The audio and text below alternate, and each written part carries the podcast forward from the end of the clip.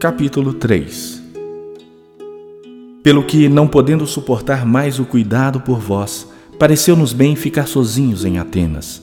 E enviamos nosso irmão Timóteo, ministro de Deus no Evangelho de Cristo, para, em benefício da vossa fé, confirmar-vos e exortar-vos, a fim de que ninguém se inquiete com estas tribulações.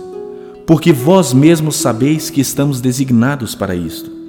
Pois, quando ainda estávamos convosco, predissemos que íamos ser afligidos, o que de fato aconteceu e é do vosso conhecimento. Foi por isso que, já não me sendo possível continuar esperando, mandei indagar o estado da vossa fé, temendo que o tentador vos provasse e se tornasse inútil o nosso labor. Agora, porém, com o regresso de Timóteo vindo do vosso meio, trazendo-nos boas notícias da vossa fé e do vosso amor, e ainda de que sempre guardais grata lembrança de nós, desejando muito ver-nos, como aliás também nós a vós outros? Sim, irmãos, por isso fomos consolados acerca de vós pela vossa fé, apesar de todas as nossas privações e tribulação, porque agora vivemos, se é que estáis firmados no Senhor.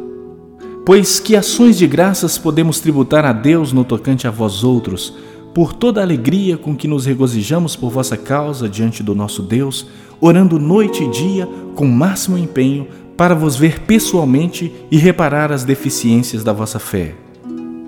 Ora, o nosso mesmo Deus e Pai e Jesus, nosso Senhor, dirijam-nos o caminho até vós, e o Senhor vos faça crescer e aumentar no amor, uns para com os outros e para com todos, como também nós para convosco a fim de que seja o vosso coração confirmado em santidade, isento de culpa na presença de nosso Deus e Pai, na vinda de nosso Senhor Jesus, com todos os seus santos.